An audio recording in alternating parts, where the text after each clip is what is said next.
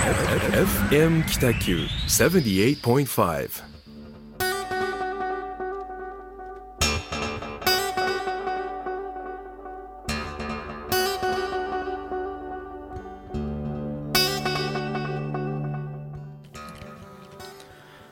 はい皆さんこんばんは。始まりました、えーホワイトスペース第22 24回目ですね、はい。えー一級建築士の田村誠一郎とえーグラフィックデザイナーの岡崎智則です。よろしく。お願いいたしまます。えっ、とまあ、はい。今日はですね、はい。まあ、今年最後の、はい。まあ、放送というところで、うん。えーまあ、今年の振り返りとかなんか業界の動きとかですね、はいはい。まあ、活動報告を後うん。々お話しするんですが、うん。まあ恒例のどこで飲んできたか。はい。まあまあギリギリでしたね。まあやばかったですね今日 やは。ばかったですね、えー今日飲んできたところはですね、はいあの鳥町食堂街はいにある有頂天とはい。いう博多水炊き鶏料理うんですね、えー住所はあー小倉北区魚町1丁目4の16、えー電話番号が093の521の8228とはい。あの水炊きで有名なお店だそうです、うん。うん美味しかったですね。美味しかったですね、はいでまあ僕らもハイボールを2杯ずつと、はいえーまあ、水炊きはい。をいただきましたけど、うん。まあ、水炊きが出てきたのがこの放送の30分前なので まあまあまあ口の中ほぼやけどをしながら熱かったですけどめちゃくちゃ美味しかったですね。いやめっちゃうまかったですね、はい。はいまあ、なかなかあのうん。あれ普段はすんなり入れないそうです。あそうなんですか。大体予約して皆さん行ってるそうで。ああそうなんですね。はい、へ2ー。人本当カウンター席も2席だうんけたまたま空いてたっていうなるほど。状況で、まあ非常にラッキーだった。あそうなんですね。はい。美味しかったですね。美味しかったですね。またぜひ何かの時に。ええ。ぜひ行きましょう。はい。はい。ということでですね今日はちょっとまずえっ、とリノベーション・オブ・ザ・イヤー2018はいこれの総合グランプリをタムタムが受賞しまして本当おめでとうございます、2回目ですよねこれ。2回目です。日本一2回目って本物ですよね。そうですね。自分定でしない言うのもなんていうんですけどいやすごいなと思いましたよ。あの1回目はええ。っ、とななんとなくですけど、はい。そのスターが生まれる瞬間みたいな感じを受けたんですけどえはいはい2回目って多分文句がつけようがなくてうん受賞したって感じが僕はなんとなく外野からしてるんですけど、なるほど。うん、いやすごいなと思いました。そうですね。まあまずあのそのリノベーション・オブ・ザ・イヤーがどういうものなのか簡単にはいはい。ご説明しますとあのはい。リノベーション協議会で、は全国で980社うん。あるあ、まあ、参加企業がですああねはい。でリノベーション・オブ・ザ・イヤーっていうのはその参加企業が、あーまあ、今年1年はい。やった物件うん。の、おまあ、エントリーするんですけど、今年は全国から、えっと79社だったかうなん。そのうちの。でエントリー数としては総数246エントリーはい。されました。うんで、えーまあ、カテゴリーが4つあってですね。はい。で住居系が3つと、はい。あともう何でもありの無差別級っていうのが1つありまして、住居系は500万未満っていう、まあ、工事費ベースですけど、500万未満とうん。1000万未満と1000万以上うん。の3つのカテゴリー、あとは無差別級ってもう何でもこれですね。あの事業系とかホテルとか、うん。まあ、一棟丸ごとみたいな。ああなるるほど。規模が大きいやつとかもありみたいな。はいで今年いただいたのはあのーまあ、初らしいんですけど1000万未満の住居。うん。うん。住居ベースはい。のエントリーでえーっとですねタイトルはあの「黒川紀章への手紙」っていうおタイトルをつけまして、なんか渋いですね。うん。あのうん。そうなんです。結局再販リノベーションっていうですね、あのはいはい小倉にある有限会社ひまわりさんあっていう、はいひまわりさん。不動産会社なんですけど、基本的にはその再販っていう、まあ、中古住宅をはい。あの自社で購入してそれを自社で、えー改修、うん。まあ、リフォームもしくはリノベーション改修工事を行って、で綺麗にした状態であの改めてもう一回売るっていう販売する販売する再販ですね、うん。再販リノベーションっていわれるカテゴリーで。で弊社はそのひまわりさんの事業にあの、まあ、リノベーションのプラン設計ですね、をご提供させてもらってると、でその物件があーグランプリをいただきまして。それって売れてる物件なんですかもうもう売れてます。あうん。の売りに出して1ヶ月ぐらいうん。で売れてる物件ですね。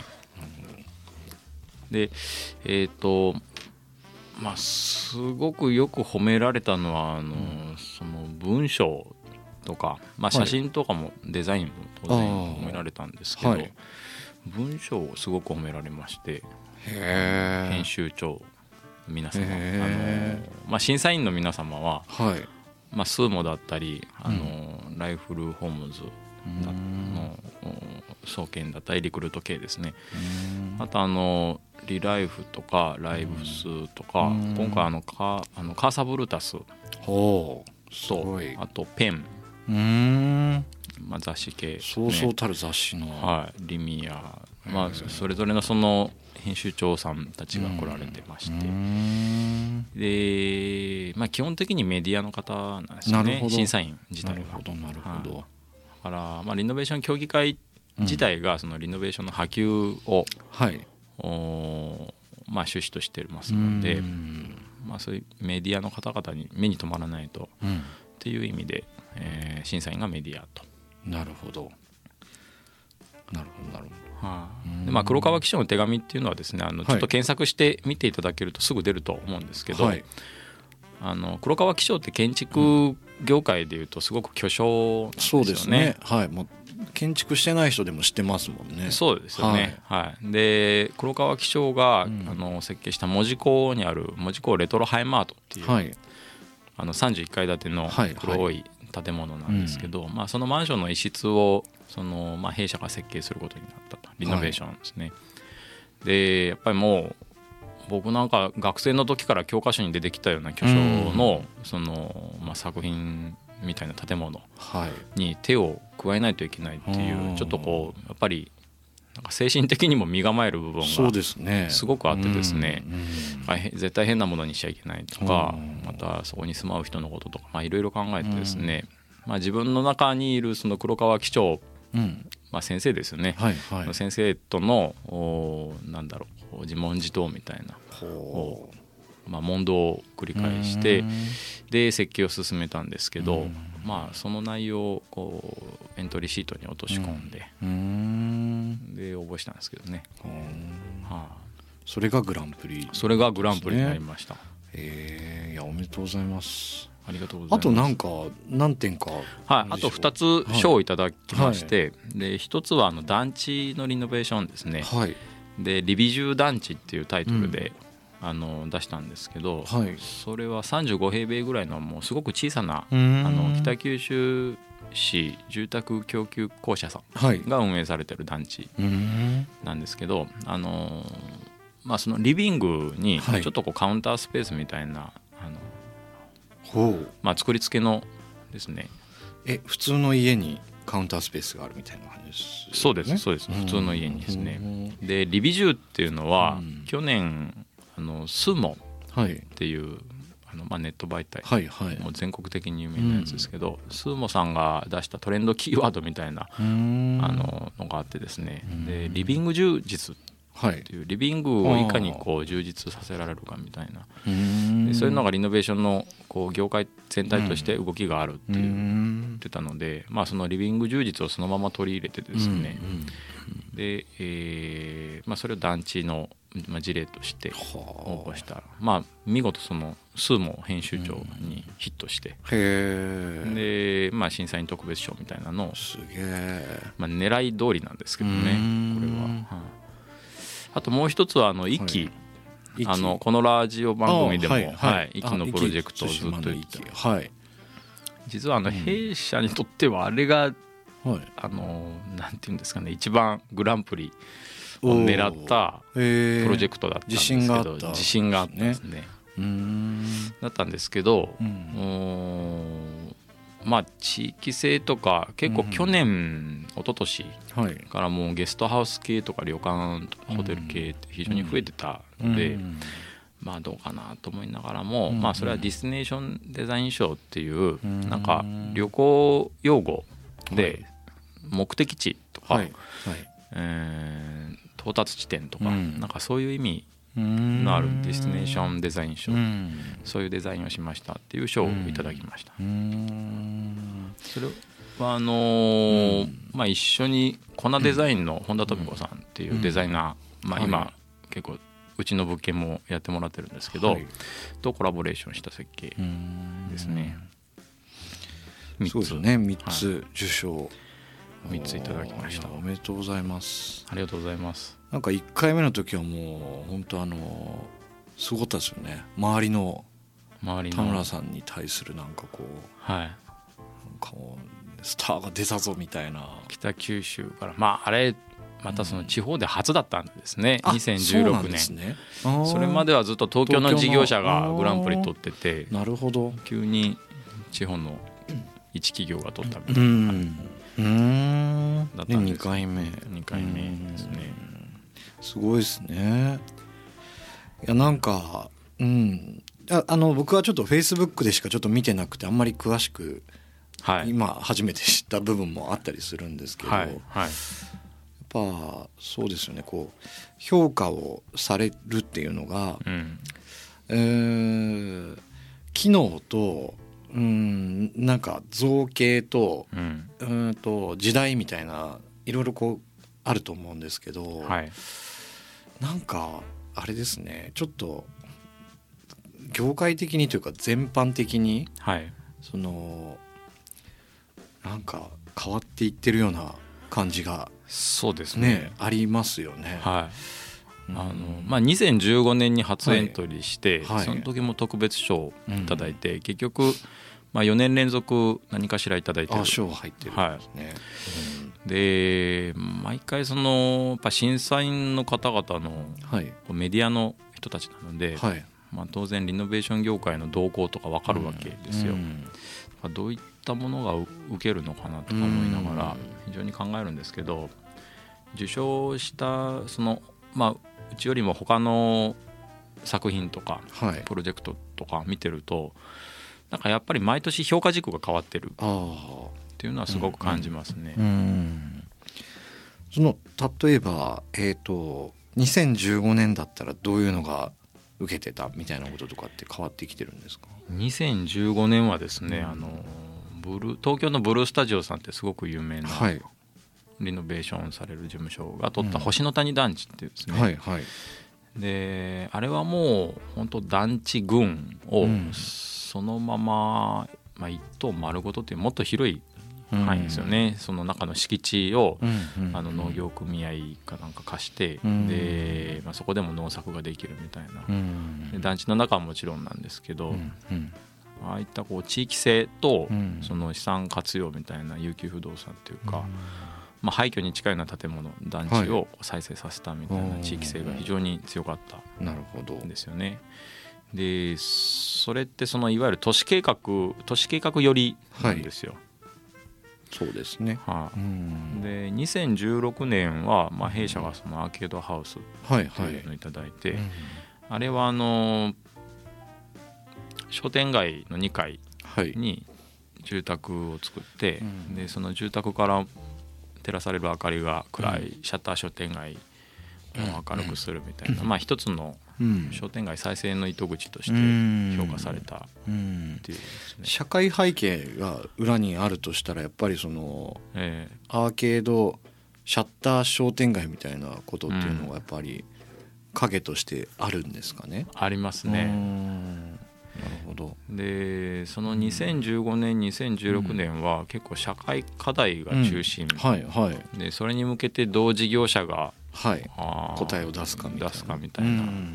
のが結構評価軸だったと思うんですけど、2017年はい。去年。去年。はい。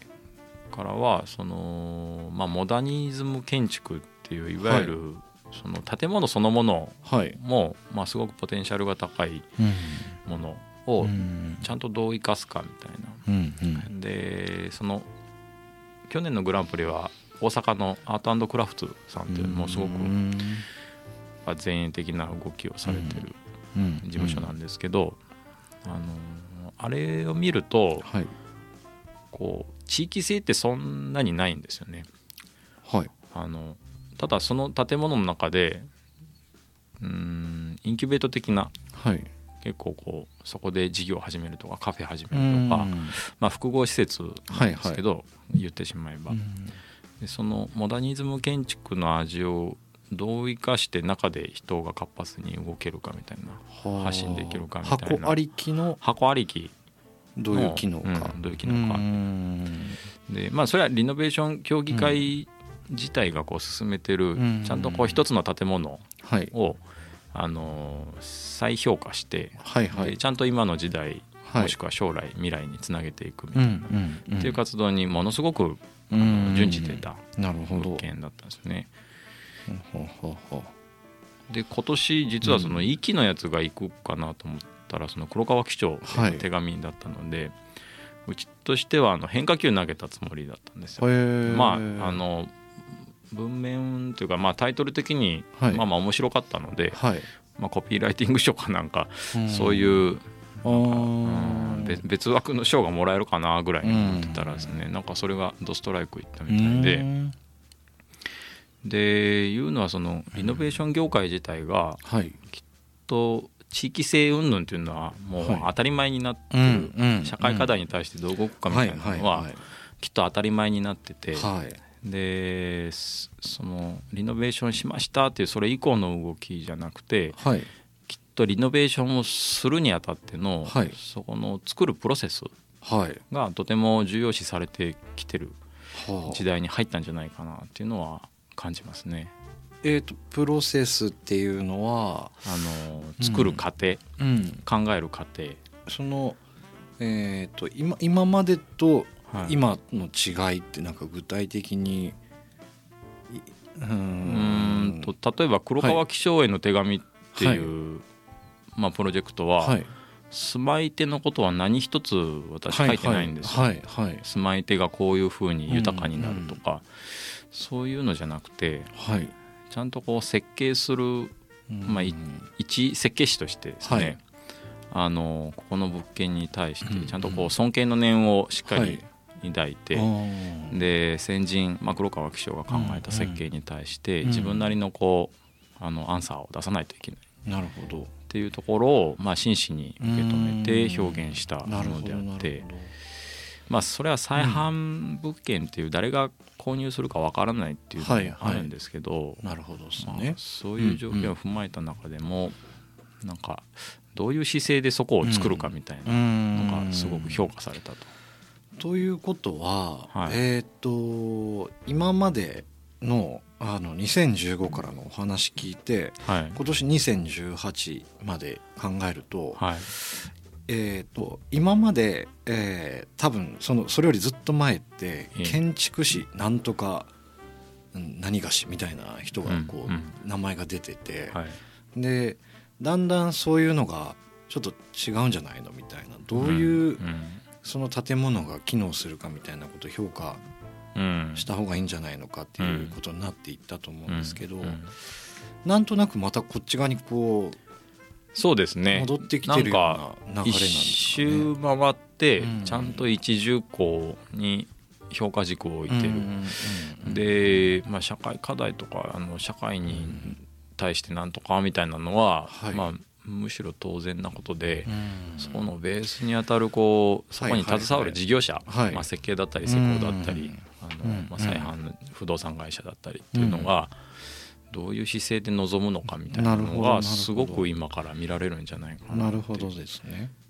今まで、うん。は作品ではなくて、課題自分で定義できるのははい。まずベースにあって、はいえー社会の問題とかを解決するのももちろんあって、うんでどんな姿勢かみたいな流れになってきてるっていうイメージですかね。だと思ういます。ん。ちゃんと正しくやってるのかみたいな。なるほどなるほど。どういう思いでやってるのかみたいなうん。っていうのをすごく見られてる感じはしましたうね。ん。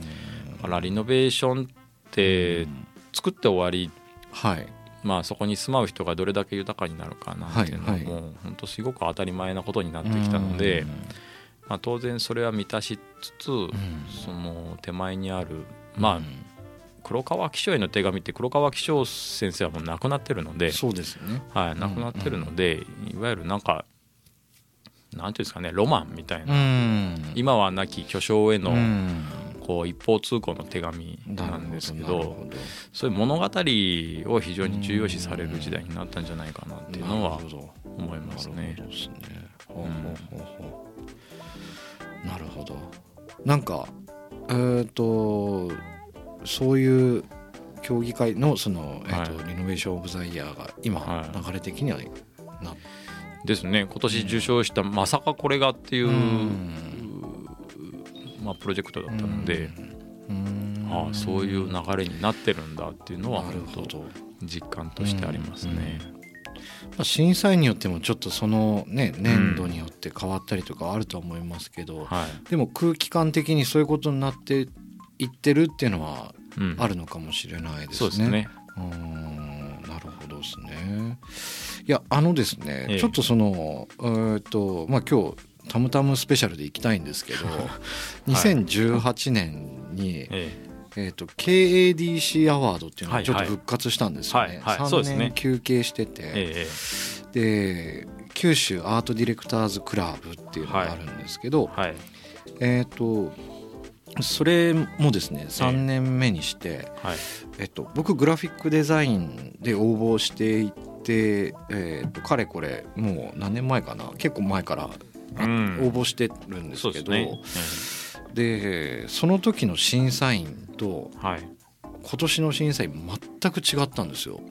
ええあのグラフィックデザイナーの審査員いなかったんですよ。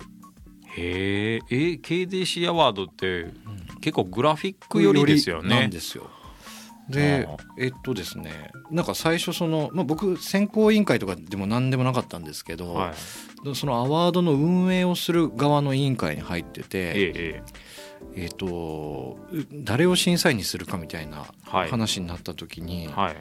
ジャパネット高田の社長とか、へええっとバカリズムとか、はい。なんかもう全然関係ない審査員の名前がみんなから上がってきたんですよ。おでうーんとその僕はまあグラフィックデザインをやっているんであのあの人に評価されたいなみたいなこう、うんうんうん。まあ、いわゆる黒川先生みたいな人とかはいはい。の,、あの若手の方をとかを言言おうと思ったんですけど、うん。全然そういう感じにならなくて、うん。今年はですねセメントプロデュースの金谷さあんそうですね。来られてましたね。はい。はと,、えーと雪貞勲監督い映画監お督ーすごい。はとかあとえっ、とですねこの方は伝統う工芸とかいろいろこう扱ってる立川さんっていう方がいて、はい。長崎出身のいはい。立川雄大さんだったと思うんですけどへでそのお三方だったんですよね。ーはい。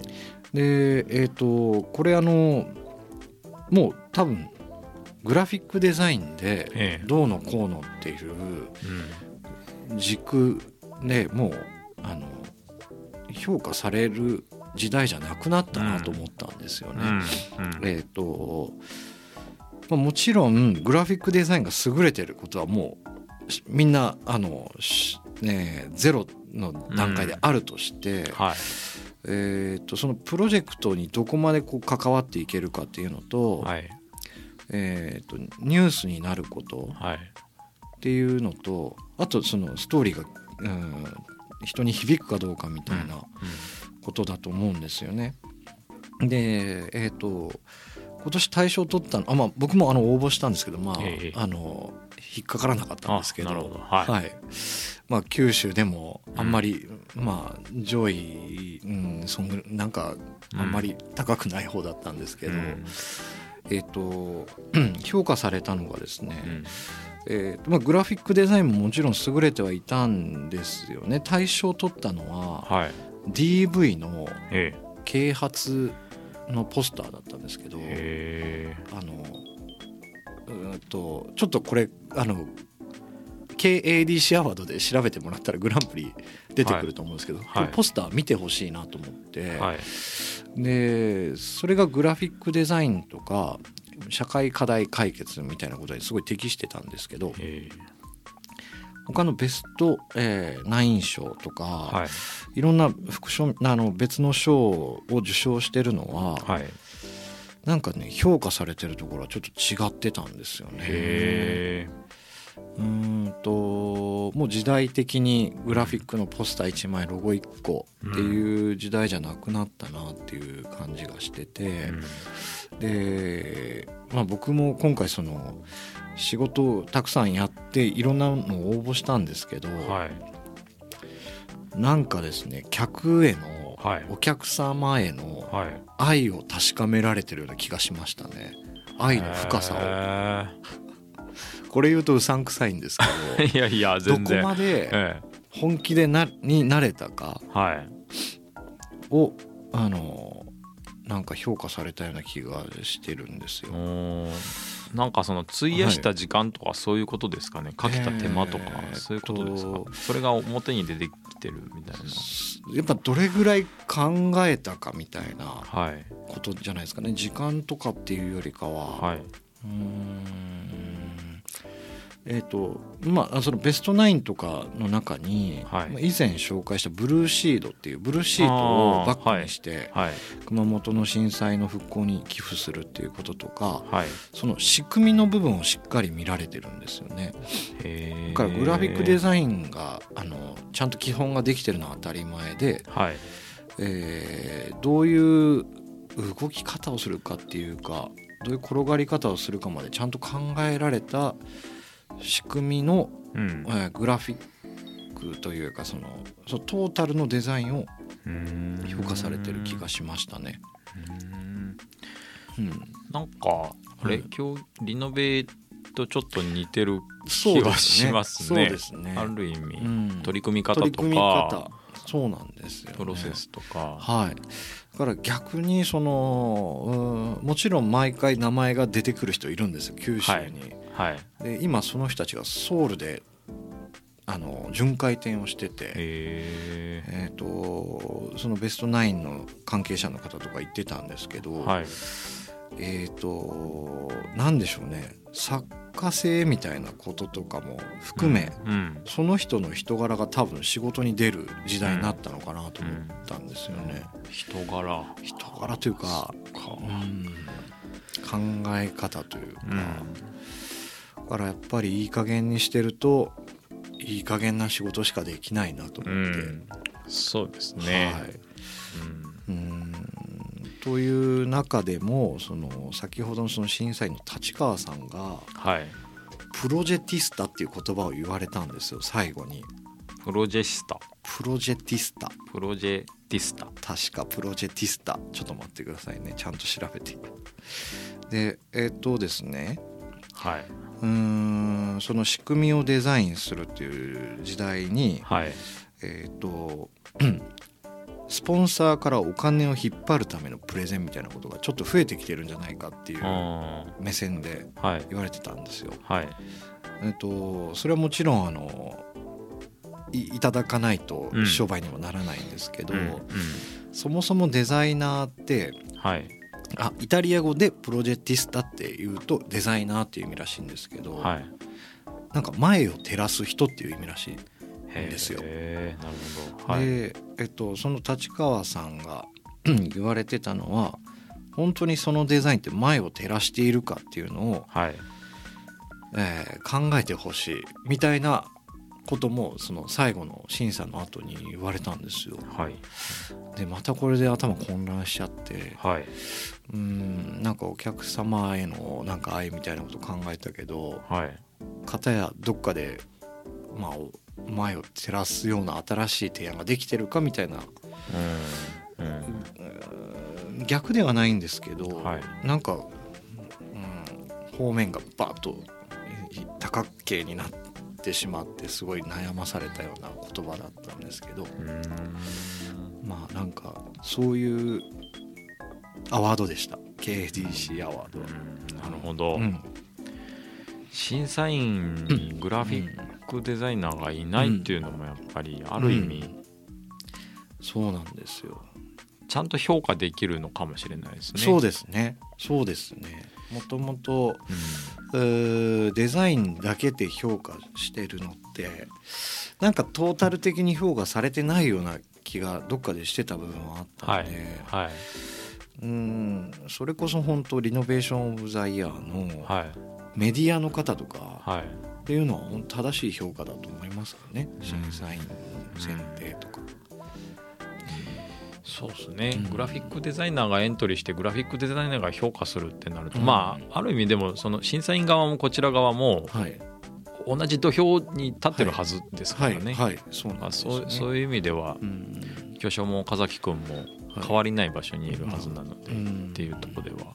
うん非常にその新しい審査員のお三方っていうのははい正しいですね。かもしれないなと思いましたね。うんうん正しいというかまあすごくはい今今の動きとしては、は今の動きを表現しているとしてはいい審査員ですね。そうですね。うんうんまあ、ちょっとそういう業界のなんていうんですかねこうデザインのあり方みたいなこととかはい職業の役割がちょっと、うん。まあまあその何年か前からそういう動きはもちろんあったんですけど、はい。田村さんのその評価されたところとか、はい。今回のそのアワードのこととかはうん。なんかすごくつなんかね痛感するというかあ改めてやっぱそういう時代なんだなっていうのをちょっと思いましたね。ですね。うん。まあ大きくデザインという業界ではですね、はい、取り組み方が非常に重視される時代になったんじゃないかと、そうですね。まあはい、2人が違うジャンルのデザインではい、感じたはい、アワードだったとはい、思いますね。感じですね。はい。いやー一気に喋りましたけど、あんあのーええ。実は毎回飲んだ後にはい、1ヶ月の活動報告を、そうですね。はい。はい。してたんですけど、ええええ。なんか一曲あのこの辺りで挟みながら挟んだ後にちょっと仕切り直しで、はいやりたいと思います。ありましたじゃあ一曲聴いてください。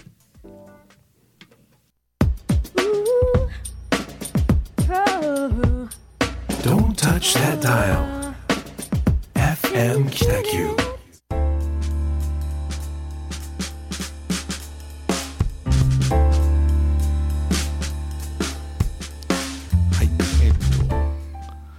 ハイファイブというバンドの、えー曲でした。このバンドですね、北九州市出身で九州工業大学の軽音楽部。あそういうの嬉しいですね、なんか聞けると。でちょっと僕このバンドですねええ。昔結構好きだなと思ってカセット買ったりとかしててえでさっきちょっと偶然調べたら明日解散するらしくて。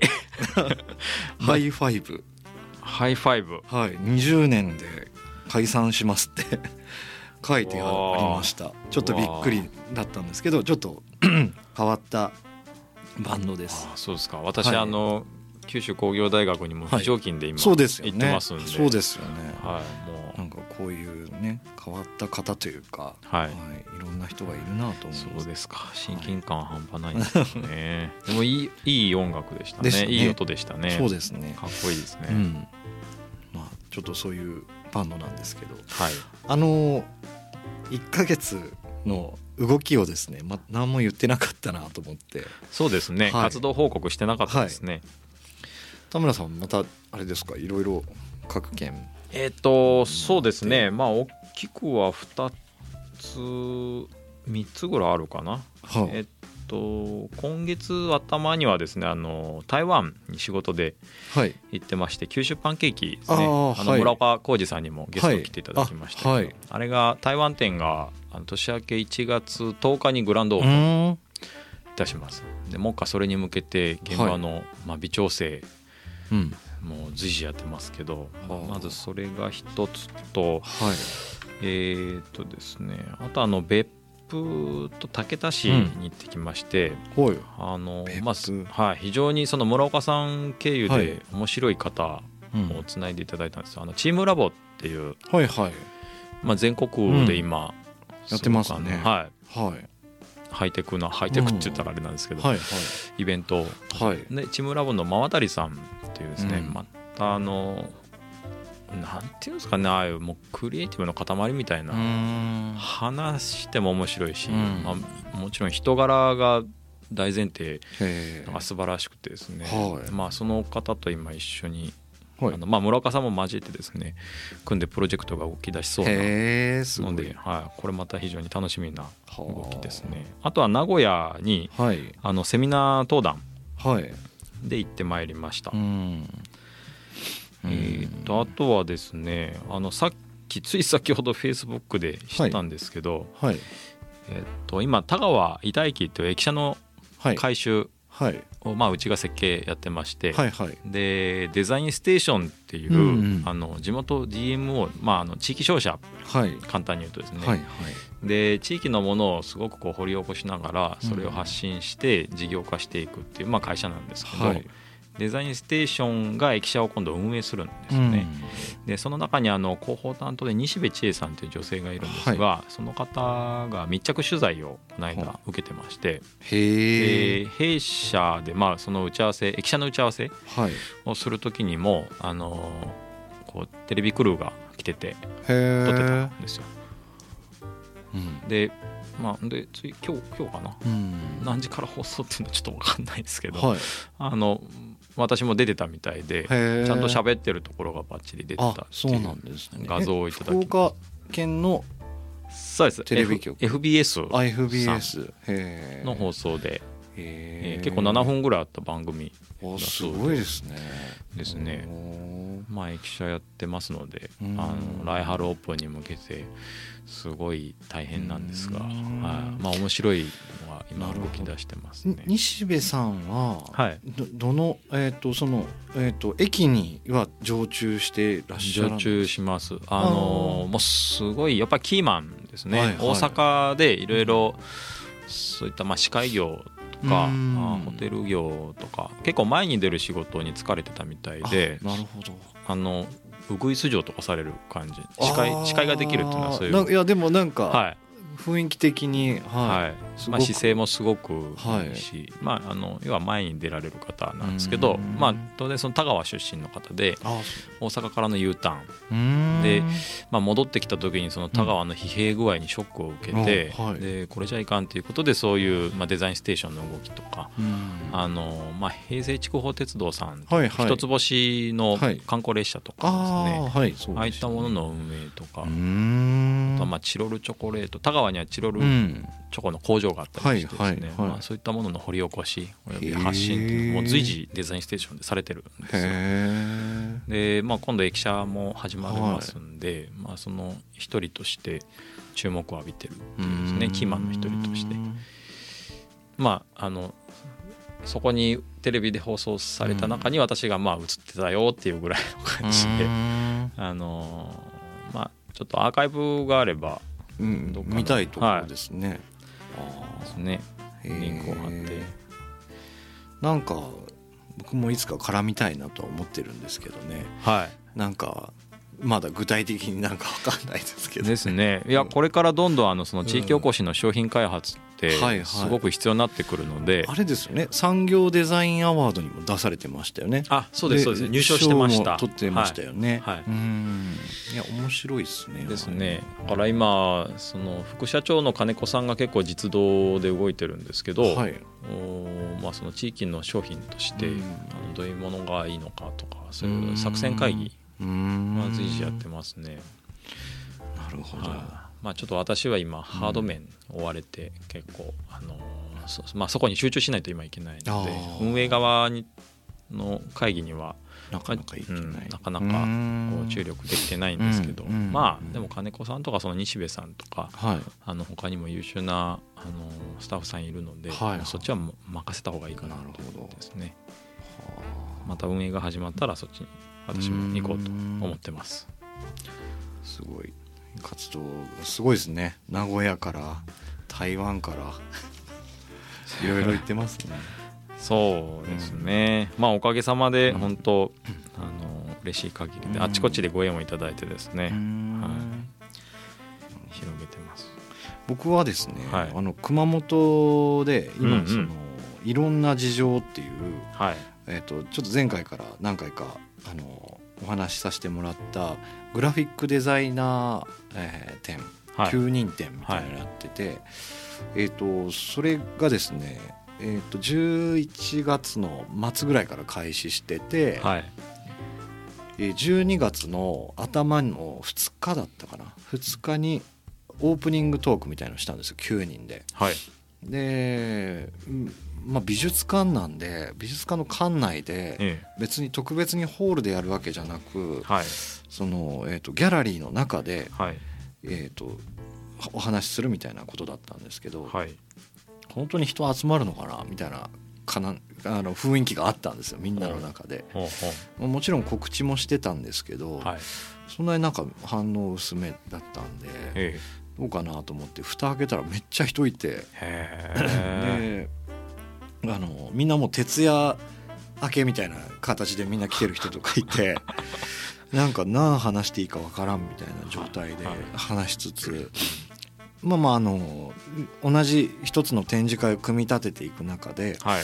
えっとまあ、いろんなことがあったんですけど、はい。とここまで開催できたことのお礼とかはい。そういったことをあの皆さんにあのお伝えしてはい。でそこにも NHK の取材とか入っててですおねおなんでこういうことやるのかみたいなこととかを、はい。あのまあ、リーダーである春高久人さんという方がですね、はい。いろいろこうお話ししてくださって、はい。えー、とそれで来場者数があのまた跳ねてみたいなちょっといい相乗効果みたいになってますね。実務的に何かフィードバックがあるっていうよりかははいぱりそのしさっきの話じゃないですけどどうクリエイターとしてどういう姿勢を発信するかみたいなことでいくと、はい。えー仕事が来るのを待っているみたいな状態よりかは、はい。なんか球を投げて跳ね返ってくるみたいなうん。ことをやらないといけないなってやっぱり今回やって思いましたね。はい。そうですね。うん。みたいな活動うん。をやってました。1ヶ月というかまあ2ヶ月はい。ぐらいですね。うん。であのですねちょっとこう順番が入れ替わったんでええ。っ、と本当はですねこの後にオブザイヤーの話したかったんですけどあの先にしちゃったんでえはい。えっと、来年の抱負的なことを来年の抱負強引に変えさせてもらいますと。でしょう、はい。い、やでもまあ今の流れではい。続けられそうだなと思ったのは、あはい。そのなんか仕事を待ってるとかうん。じゃなくて、うん。結局これなんか第何回目かで話したと思うんですけど、はい。はい。まあ、僕が思うそのデザイナーとアーティストの違いみたいな、はい。でデザイナーって結局設計によるから、はい。いわゆる受け身の状態で、はいはい。アーティストは自ら作品を作って発信するから、うんこうなんか主導側というかはい。デザイナーは受動側じゃないかみたいな話をしたと思うんですけど、はいはい。でもあのなんか自分でそう言いながらはい。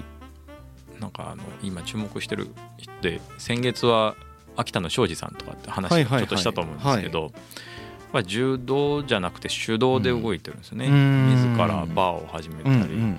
あのその業界誌を発行したりっていううん発信する側になってるのでうん。なんかそういう動きうん。をこれからしないという、まあ、しないといけないというかあのすする時代になってうるんだな。んうんうんうん。だから、まあ、僕の来年の抱負としては、はいあのまあ、室町シュトラッセってビル再生のプロジェクトずっはい。はいと運営はしてますけど、はい。あそこでちゃんと自分もお店をなんか作って、ほう。でまあ、基本的にはリノベーションに即した、うん。あうんのより人の生活がこう、まあ、未来に向けて、うんうん。まあ、楽しくなる豊かになるっていうような、あお店を出したいなと。雑貨みたいな。そうですね。テリアと雑貨。もうなんか結構全て入ったような感じになりそうなんですけど、うん。例えばコーヒーが飲めるとか、うん、サボテンが買える、ドアノブがいいのがあるとかわいいじゃないですか。アンティークの椅子があるあー。かもしくはあの本当岡崎君の作品を壁にうん飾ってもいいなとか思いながら、ほう。そういう作家さんのものとかうん時代、うん。えーまあいあらゆるこうベクトルの中で出来上がったいろんな良いものうん。をそこに置いてなるほど。ショールームみたいな。いやショールームともちょっと違うかな、商売の方。